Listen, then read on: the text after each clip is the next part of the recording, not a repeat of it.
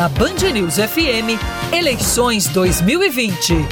Tem gente que ainda não definiu e nem pretende escolher em quem vai votar. Eles estão incluídos no grupo dos votos brancos, nulos e abstenções. Diferente de antes, o voto que para muitos é de protesto não beneficia os candidatos que estão liderando o pleito, como explica a corregedora do Tribunal Regional Eleitoral da Paraíba, Vanessa do Egito. Quando você votava branco, você estava votando na legenda partidária, para quem estivesse na frente. Após a lei das eleições, eleições, a 9.504, os votos em branco equipararam-se aos votos nulos para os, em relação aos seus efeitos. Nulo. Quando ele digita um número que não existe e confirma, ele está votando nulo. O voto em branco é quando o eleitor vai até a urna eletrônica e aperta a tecla branco e em seguida confirma. Mas ambos os votos, tanto o voto em branco como o voto nulo, é como se você não tivesse votado em ninguém. Já aquelas pessoas que por algum motivo não foram às urnas são incluídas nas abstenções. De acordo com o número de eleitorado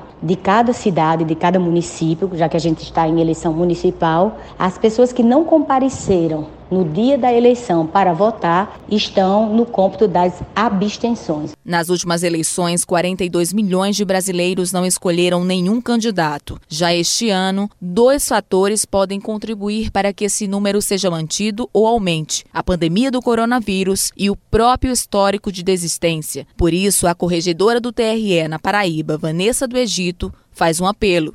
Eleitor, escolha os candidatos que você considera os melhores para estarem à frente da Câmara Municipal e da Prefeitura da sua cidade. Não vote em branco, não vote nulo, porque assim você não está exercendo a sua cidadania nem participando da construção da democracia. No pleito de 2018, a Paraíba foi o 15º estado do país com mais votos nulos. Foram 136 mil pessoas que não escolheram candidato.